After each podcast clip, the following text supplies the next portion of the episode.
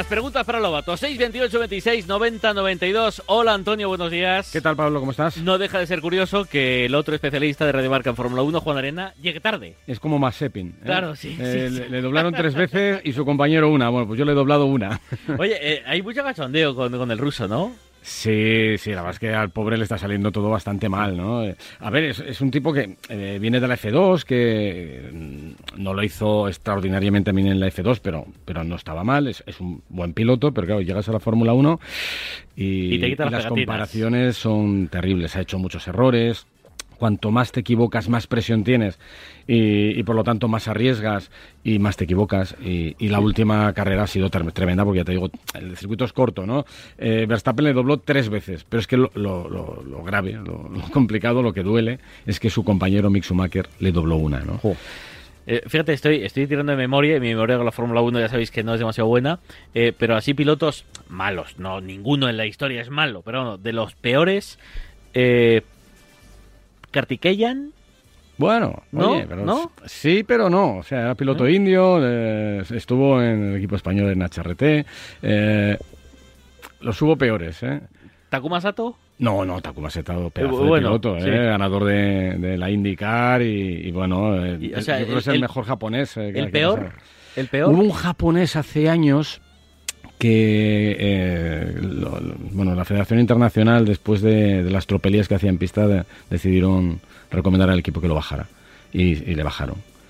Pero que venía con pasta y... Eh, bueno, es que normalmente los japoneses suelen tener siempre el apoyo de las marcas japonesas y tal, pero es que era muy evidente que no que no estaba al nivel y era peligroso para los demás. Y el problema de Mazepin es que a veces, a veces es peligroso para los demás. Eh, mm, por ejemplo, en la última carrera hay un momento en el que le muestran banderas azules y, y ralentiza muchísimo a, a Luis Hamilton. Está casi media vuelta que no, que no se aparta. ¿no? El problema, claro, es que también si te apartas, se lo decía Masepi, ¿no? Claro, me doblaron tres veces porque cuando llega el primero que me dobla, eh, te muestra bandera azul. Tengo que apartarme, tengo que salirme de la trazada. Si te sales de la trazada, te vas a la zona donde están las pelotillas de goma, las, las Marvels famosas que llaman, ¿no? Eh, eso se te pega al neumático, los neumáticos se manchan. Entonces empiezas a perder más tiempo porque necesito media vuelta para limpiar los neumáticos. Viene el siguiente, me tengo que volver a salir. Entonces ya es un círculo vicioso, ¿no? Eh, eh, esto ya no es de Fórmula 1, es de circulación. ¿Es más peligroso conducir más rápido o más lento? Eh, eh, a ver, la velocidad obviamente eh, genera exponencialmente la probabilidad de, de accidentes. Ayer, por cierto, en, el programa que hacemos en, Vamos, en, Movistar, en Vamos sobre Ruedas, hicimos un- una simulación con una furgoneta en la que yo la conducía en un circuito de pruebas, por supuesto, con un muro de, de cajas delante. Entonces hacíamos una prueba de frenado de emergencia a 30 kilómetros por hora. Lo libraba. Eh, no, no frenaba, pero podía esquivarlo. A 40 kilómetros por hora. Frenaba, llegaba al límite y casi raspaba las, las cajas. A 50 kilómetros por hora. eh, me llevaba todas las cajas por delante. La velocidad es muy complicada. Lo que pasa es que sí es verdad que cuando hay una difer- un diferencial de velocidad, pasa en la Fórmula 1, cuando te encuentras dos coches con un diferencial de velocidad muy grande, a- eh, genera una situación de riesgo. Si tú vas por la autopista y de repente alguien por el carril izquierdo, Claro, que va- recuerdo a la gente hay que conducir Claro. por la derecha, ¿eh? si por el carril izquierdo va a 70 kilómetros por hora, Es llega alguien a peligroso. 120, que es lo que marca la autopista, y es muy peligroso. Muy peligroso. Eh, ¿Se le puede escapar este título a Hamilton? Eh, no tiene, la pregunta es, ¿podrá ganar este título Hamilton? Ahora mismo está contra las cuerdas. Está a 18 puntos por detrás de Verstappen. eh, y lo que vimos en el último Gran Premio, por primera vez, ¿eh? porque llevábamos siete carreras hablando de igualdad, por primera vez en el Red Bull Ring, el Red Bull fue más rápido en todos los terrenos. En curva lenta era más rápido el coche de Verstappen. En tracción era más rápido el coche de Verstappen. En recta era más rápido el coche de, Verstappen. Y en las curvas rápidas, dice, bueno, pues ahí ya por lo menos no era más lento el coche de Verstappen. Con lo cual eh, han saltado las alarmas. Decía Toto Wolf con cara así bastante compungida, ay, pues es que nosotros ya no vamos a desarrollar más el coche 2021, mientras que Red Bull está desarrollando este coche. Van a sufrir en 2022. Rápidamente ha salido el director técnico de Mercedes, James Allison, y ha dicho, no, no, no sé lo que ha dicho Toto Wolff, no creo que haya dicho eso, porque nosotros sí vamos a seguir desarrollando el coche de 2021. Algunas actualizaciones va a haber en el futuro de motor y de, y de aerodinámica. Pero y sigue teniendo mejores manos Hamilton que Verstappen. Aquí yo ya tengo muchas dudas. Sí. Sí. Yo creo que el problema de Hamilton, que también se le ve bastante cabizbajo y meditabundo, es que se ha dado cuenta que tiene enfrente a un piloto que puede ser tan bueno o más bueno que él, no lo sé. Puede ser, mejor Puede que él. Puede ser, es muy joven además, tiene todavía mucho margen de mejora, con un coche que parece que es igual o en el último Gran Premio poquito superior. Con lo cual, cuidado, ¿eh? Y Hamilton se equivoca, Mercedes está bajo presión, porque es una realidad que no han tenido en los últimos años. Entonces se sienten más presionados, cometen más errores y eh, Red Bull le saca 40 puntos en el Mundial de Constructores a, a Mercedes. Cuidado, ¿eh? Cuidado. Y, y corremos otra vez en Red Bull Ring este fin de semana. Sí, con lo cual. eh, muchas diferencias puede, no habrá. Puede cambiar algo, pero solo cambia los neumáticos. No sé si. Y, y eso no creo que sea una buena noticia para Mercedes. ¿Qué pasa, Speaker? ¿Qué tal? ¿Cómo estás? ¿Cómo eh, estáis? Lle- llegando tarde. Me ha costado, no, porque había uno que iba por el carril izquierdo y lento. Era azul, ¿no? Claro, no le han sacado la bandera y yo me ha costado adelantarle, pero ya estoy aquí. Ya estoy aquí. Eh, por llegado. cierto, ¿sois más de claxon o de luces? Eh, yo soy más de luces. Más de luces. Sí. Sí, Claxon solo. Es que me, Es a mí me da macabro, mucha rabia sí. el, el tema. oh, Fíjate, También hay, también, perdóname, Pablo, también hay una forma de, de dar, de, de dar el claxon más educada, ¿no? no, no yo no soy de los que hacen. "Pi". No, es es pip. Claro, lo es como un que aviso. alguien- que es alguien decir, está con "Oye, el- que no se debe, pero si alguien está con el móvil en un semáforo en rojo y no te das cuenta, ¡pip! Es que con un en un semáforo en rojo no debes tener Ya, el ya, eso por supuesto, eso por supuesto. Ya- ya pero, sabes al- que- pero alguien lo hace. ya sabes que dicen. Y, y sin semáforo en rojo Claro. y en marcha. Estoy por hacer un reportaje un día. En marcha. Es increíble, A ver, a- es increíble sí, la pero- can... No, no, no, no, no. A- ¿Sí? Eso te, te lo digo de verdad que me preocupa porque a veces yo voy en moto y cada vez que adelanto a alguien en moto suelo mirar para ver las intenciones o, o miro en el retrovisor de- del, del coche que voy a adelantar para ver si están atentos o si me están viendo. Y cuando llego a su, a su altura veo mucha gente con el teléfono móvil. No solo hablando, grabando mensajes de voz, con- eh, mirando hacia abajo, contestando a un WhatsApp. Da mucho miedo, ¿eh? Da mucho miedo. Es que eso es un atasco delante y comerte seguro el coche que va que Es, viene es cualquier delante cosa. de ti. Es un ciclista en el arcén, es un peatón, es alguien que, se, que está delante más despacio que tú. Eh, es que no estás viendo, cuando estás mirando el móvil no estás viendo la carretera. Creo que DGT ha dicho que es el mayor porcentaje de accidentes, la, la responsabilidad es, el, es ya el móvil. Sí, sí. Porque son muchísimos, suelen ser alcances, a veces leves y demás, pero muchísimos. Y es culpa de, de estar ahí con sea, el hay teléfono. veces, a ver, hay veces que te distraes un segundo subiendo la música, aunque sea. Subes la música de la radio, subes la música de lo que sea, o escuchas Radio Marca y, y subes un poco el volumen. Pero claro, una cosa es un toque y otra cosa es, joder, mandar un WhatsApp. Esa es la no es lo mismo. Claro. No es que eso es mucho peor, lo hablábamos en el pasado, eh, lo de hablar por el móvil, que era mantener una conversación con, con una mano menos y era muy peligroso porque además pierdes la concentración. Pero es que eh, contestar WhatsApps Es todavía peor. es muchísimo peor. Y, y además llega un momento en el que la gente quiere, claro, terminar la frase, entonces dice, venga, pues tú tres caracteres miro a la carretera, tres caracteres miro a la carretera, y dices tú, venga, voy a terminarlo ya, cinco caracteres, ¡pum! Y ya te la has pegado.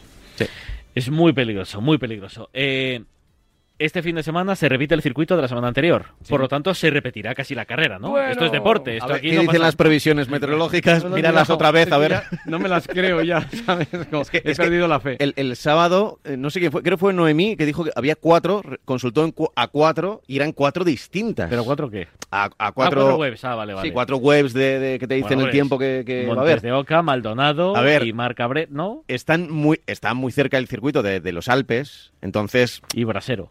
Las, condi- las condiciones son cambiantes. A ver, el sábado llovió torrencialmente a 5 kilómetros del circuito cuando estaba la clasificación en marcha, pero a 5 kilómetros. Las previsiones decían, la FIA pensó que había un 60% de probabilidades de lluvia. Nada.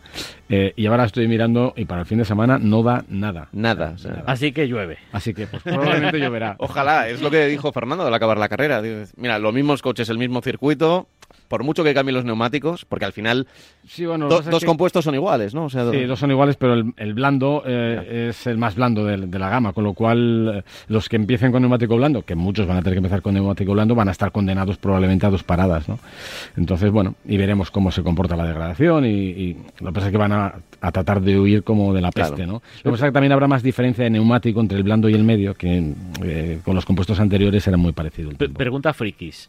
¿Se nota mucho la velocidad en un circuito cuando llueve, cuando no llueve en una carrera? Mu- muchísimo. Sí, Eh, o sea, podemos tener diferencia 14 notable. segundos, o sea, sí, es una- dependiendo de la cantidad de lluvia, eh, muchísimo. Tiempo por vuelta, una barbaridad. Sí, además estos coches no están hechos para ir en lluvia, entonces da- dan un poco, a mí me dan un poco de lástima cuando, Sí. porque le- les ves como, como sufriendo, como si fuese, yo qué sé, un, un, ele- convierten un en un elefante, F2. un elefante patinando, pero, ¿sabes? lo- no? pero los pilotos no se mojan, ¿no?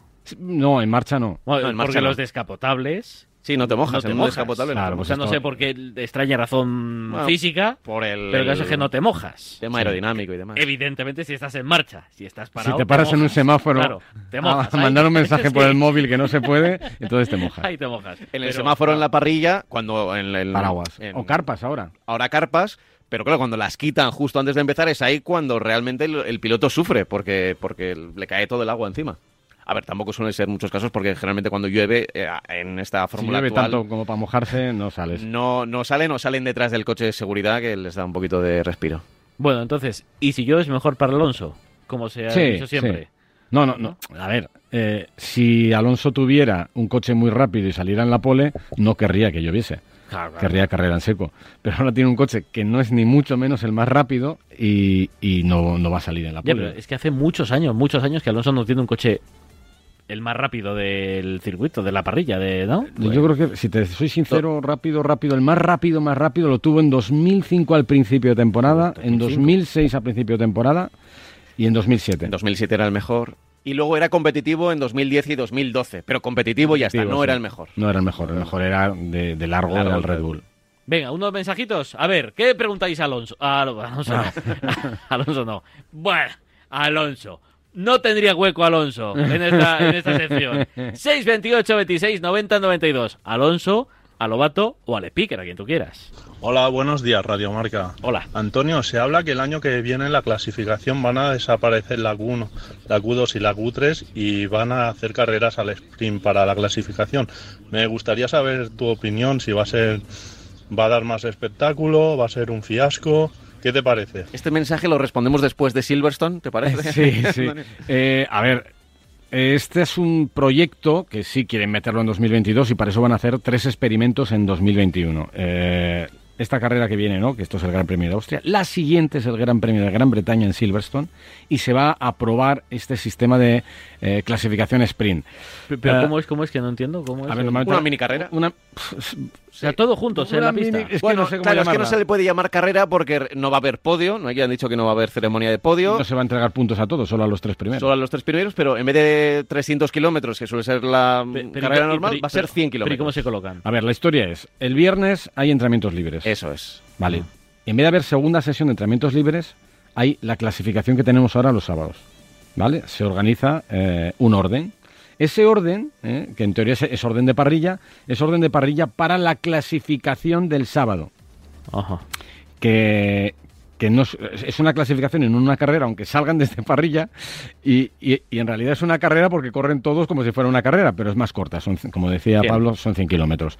Y Pe- Pero que, o sea, quiere decir que son unas cuantas vueltas. Un tercio, un tercio de Sí. un gran premio. un tercio. O Entonces, sea, quiere decir que no son dos vueltas. No, no, no. Bueno, estaría bien a dos vueltas. No, no es el final de Bakú, no. Igual hay que darle la, la idea.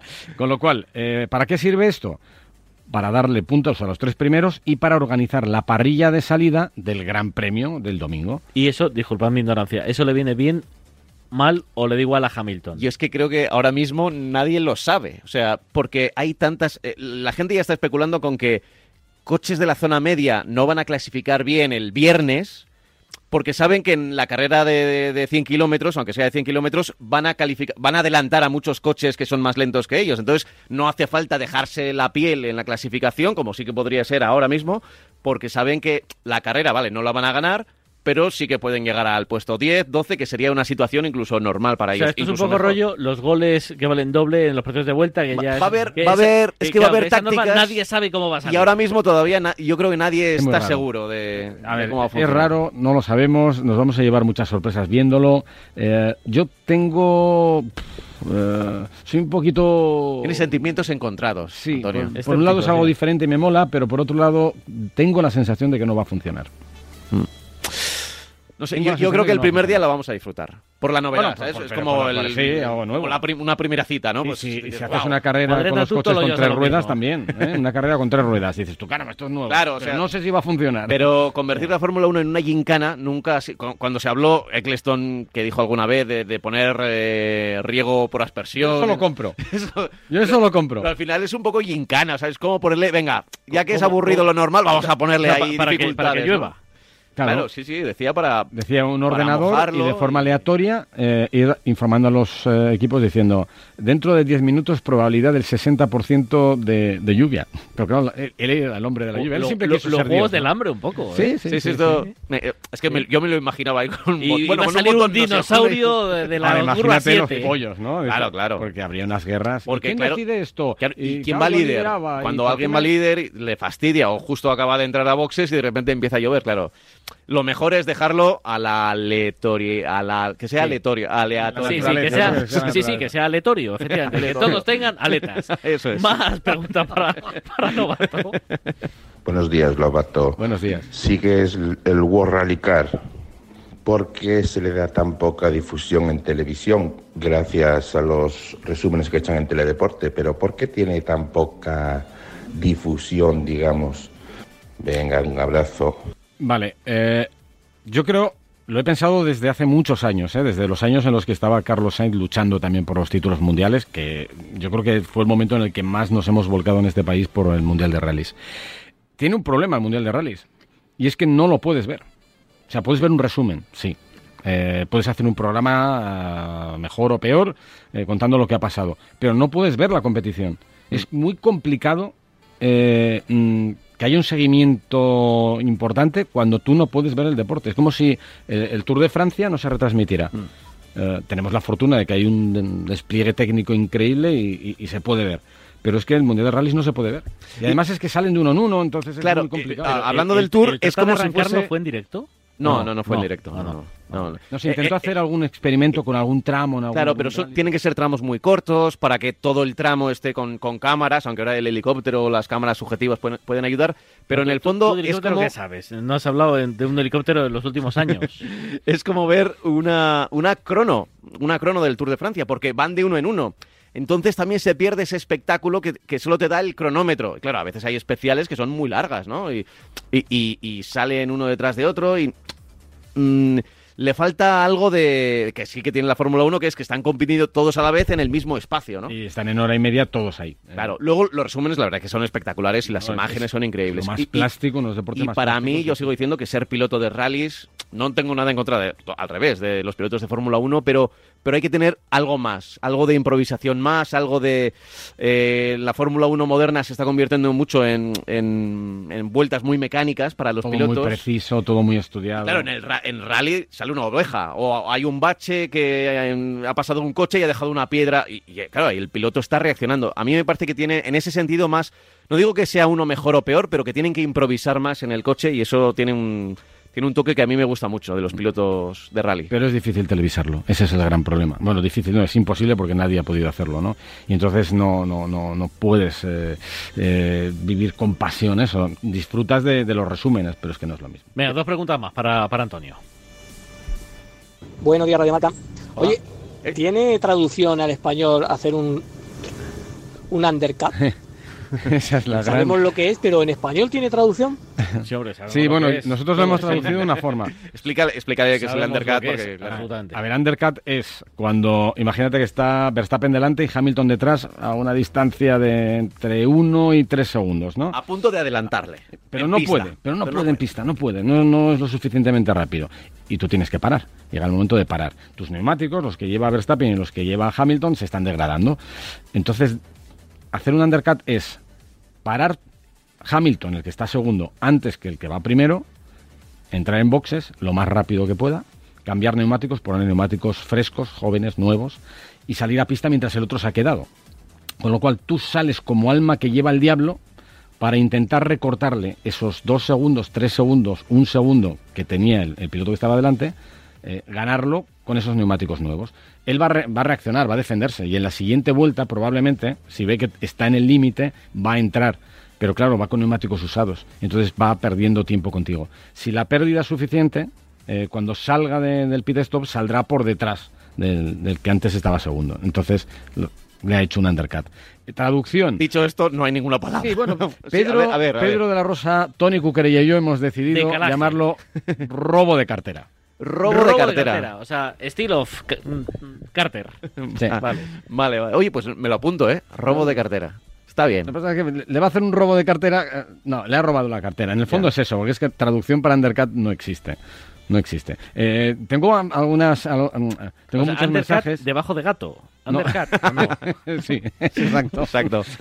Llevarse el gato al agua también puede ser. Sí, sí, sí, que vuelva Varela. No, pero hay muchos, hay Sí, muchos sí, sí. palabras en esto de, de la Fórmula 1 que eh, recibo muchos mensajes de gente, al- algunos eh, eh, compañeros que, que, que dicen, caramba, hay que proteger el español, porque claro, se ha puesto muy de moda ahora una palabra, un palabro, que es eh, resalida. Porque tenemos la bandera roja y se puede hacer la, la standing start, que esto sería todavía más palabro, o la rolling start. ¿no? Ah, de, ah, de Fórmula 1 hablamos. Sí, Ah, vale, salir vale, detrás vale, del coche de seguridad o hacerlo desde la parrilla. Entonces, resalida, lo utilizamos. ¿Por qué? Porque hay una palabra en inglés que es restart. Eh, claro, en español sería segunda salida o... eh, porque tampoco es eh, relanzamiento, no, porque no, no es que se relance, es que se vuelve a empezar realmente, empiezas de cero, todos están juntos. Entonces, claro, automáticamente todo el mundo utiliza la palabra resalida, restart, pero no existe. En teoría no existe en el español. Una cosa que resale es algo que sobresale, pero no es una salida. Eh, lo, que pasa es que yo lo discuto también muchas veces, ya, pues que a veces hay que aceptar palabras inglesas que son muy buenas, porque lo hicimos con Verdi, con Bogey, con eh, Par, con fútbol, con... eh, hay muchas palabras. Ya. ¿no? Sí, sí. Faltan, falta eh, vocabulario. Pero eh, es que el deporte lo inventaron ellos, entonces es normal que, que- que sea el inglés el idioma que, que mande. Venga, una pregunta más. Venga, una pregunta más para, para Antonio, la última. Buenos días, Radio Marca. Mensaje para el apartado de Fórmula 1 y automoción Sí. de Radio Marca. Antonio Gabato, eres grande analizando la Fórmula 1 y cualquier otra carrera que se ¿Es un refiera a robot o coches. es una persona? Pero eres muy grande, muy, muy grande y te doy las gracias. Y me, y me doy las gracias a mí A ver. por tenerte en tus comentarios de seguridad al volante. Adiós. A mí también me da mucho miedo la gente que va atendiendo al móvil en vez de a la carretera. Un abrazo. Gracias por todo, Antonio Lobato. pues es un, GPS. Parecía que era el GPS que Sí. estaba, estaba agradeciendo. No, es, es cierto, aquí siempre que podemos mm, damos consejos, Sí. intentamos seguirlos también. es a lo, mejor, a lo mejor camuflo mi ignorancia en Fórmula 1 intentando hablar de seguridad vial. Puede Podría ser. Podría ser. Podría Podrías ser. venir a No, Marcacoches con Sí, Francis. sí, que- vamos, fantástico. Pero Sí, sí. tengamos claro que la Fórmula 1 es un entretenimiento, nos lo pasamos muy bien viendo gente yendo más allá de los límites a toda velocidad, pero en la carretera eh, tengamos cuidado que sigue muriendo mucha gente y que cada vez que hacemos una locura no solo que ponemos en, en peligro nuestra vida y la de nuestra gente, sino también de mucha gente que está en la carretera. y, y yo también recuerdo que el- en los volantes de Fórmula 1 tienen un montón de indicadores que siempre nos llaman la atención y decimos, "Joder, ¿cómo es el piloto que en, que en una curva o en la recta está todo el rato moviendo? Nosotros tenemos unos volantes que son mucho más sencillos, que tienen sus botones bastantes, cada vez más, pero ha- habrá que utilizarlos. Los intermitentes, eh, subir eh, eh, la radio, la pantallita, en vez de tocar, a veces se puede utilizar el, el mando del, del volante. Bueno, pues utilicémoslo, ¿no? O sea, no somos pilotos de Fórmula 1, pero para algo que tenemos, pues, pues hay que utilizarlo, ¿no? Eh, ahí, bueno, trabajo con un eh, pedazo de piloto eh, que ahora se dedica a esto de seguridad vial, que es David Bosch, que está en, en Par Motor, en, en Castellolí. Y él hace, a todos los alumnos siempre les dice una cosa, eh, lo vamos a hacer con Pablo, si, si te parece. Eh, ¿Tú tienes coche? sí. Sí, Ponle nota a tu coche, de 0 a 10. sí, 8. 8. Caramba, ¿qué coche tienes? Un Capture. Caramba. Joder, Bueno, un 8, está bien. Eh, no, vamos, ¿Qué pasa? como piloto, como te, o sea, como conductor, ¿qué nota te pondrías de 0 a 10? ¿Comparado con quién? No, No, de tú, 0 a 10. como, como conductor. Otro 8. Otro 8. Uf, eso es, otro, es otra historia muy divertida porque todo el mundo se pone unas notas tremendas hasta que sale una pista de pruebas y le hacen tal. Eh, por las carreteras a las que vas, el entorno, el circuito de tu vida, eh, ¿qué nota le pones? Un 8. Un 8. Vale, perfecto. Había Ahora, notable. Ponme nota a Luis Hamilton. ¿Como piloto? Sí. Pues un 10, ¿no? ¿Y a su coche? Ah, no. Un 5. no, no me convence. Bueno, le pondrías un Un 10 10, al coche sí, y, a- sí. y los circuitos en seguridad le pondrías un 10 también, ¿no?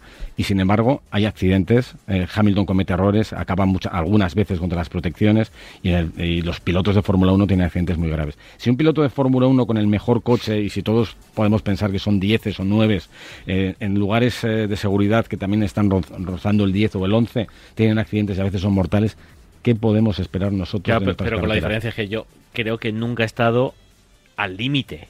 O sea, nunca he conducido al límite. Ese es el problema. Pero un día te vas a encontrar con el límite.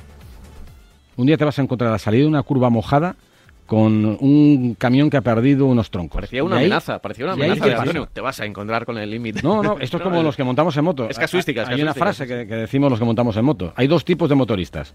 Los que se han caído y los que se van a caer. Y es así, ¿eh? Los que no nos... Bueno, yo sí me he caído, o sea que ya, ya estoy entre los que me he caído. Y los que no se hayan caído todavía se van a caer. Con lo cual siempre tienes que llevar eso en la cabeza. Porque a la salida de cualquier curva, eh, cruzando un semáforo aunque esté en verde, puede aparecer alguien. El, el problema es que conducimos muy bien cuando estamos en, en- en un entorno Claro, controlado. claro, claro. Pero Ahí yo lo el controlo. problema es Ah, cuando... ahí, ahí saca el 8.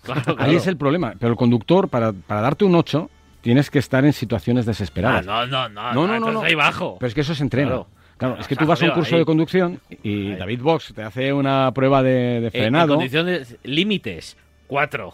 Claro, claro, es que ese es el problema. Mira, Claro. nosotros hicimos una prueba hace mil años con, eh, con María de Villota, la pobrecilla. Eh, pusimos en un circuito en una eh, que tenía una curva eh, redonda de, de asfalto que iba cambiando, cada vez más resbaladizo, y la última parte de la curva era como una especie de rotonda mojada. Entonces metimos a 10 personas con un coche, no les decimos que no tenían eh, ayudas electrónicas, y lo único que les decíamos era que tenían que entrar a 45 kilómetros por hora. 45. Entonces entraron en 45. De las 10 personas, ¿cuántos pensáis que controlaron el coche? Que no hicieron un sobreviviente. María de Villota solo. No, María es que no lo hizo, porque, bueno, lo hizo, pero para probar. De los 10 personas de la calle, de todo tipo, eh, jóvenes, mayores, todos se pusieron un 8, un 9, ¿eh? En- en- Yo creo que ninguno. Ninguno. Cero.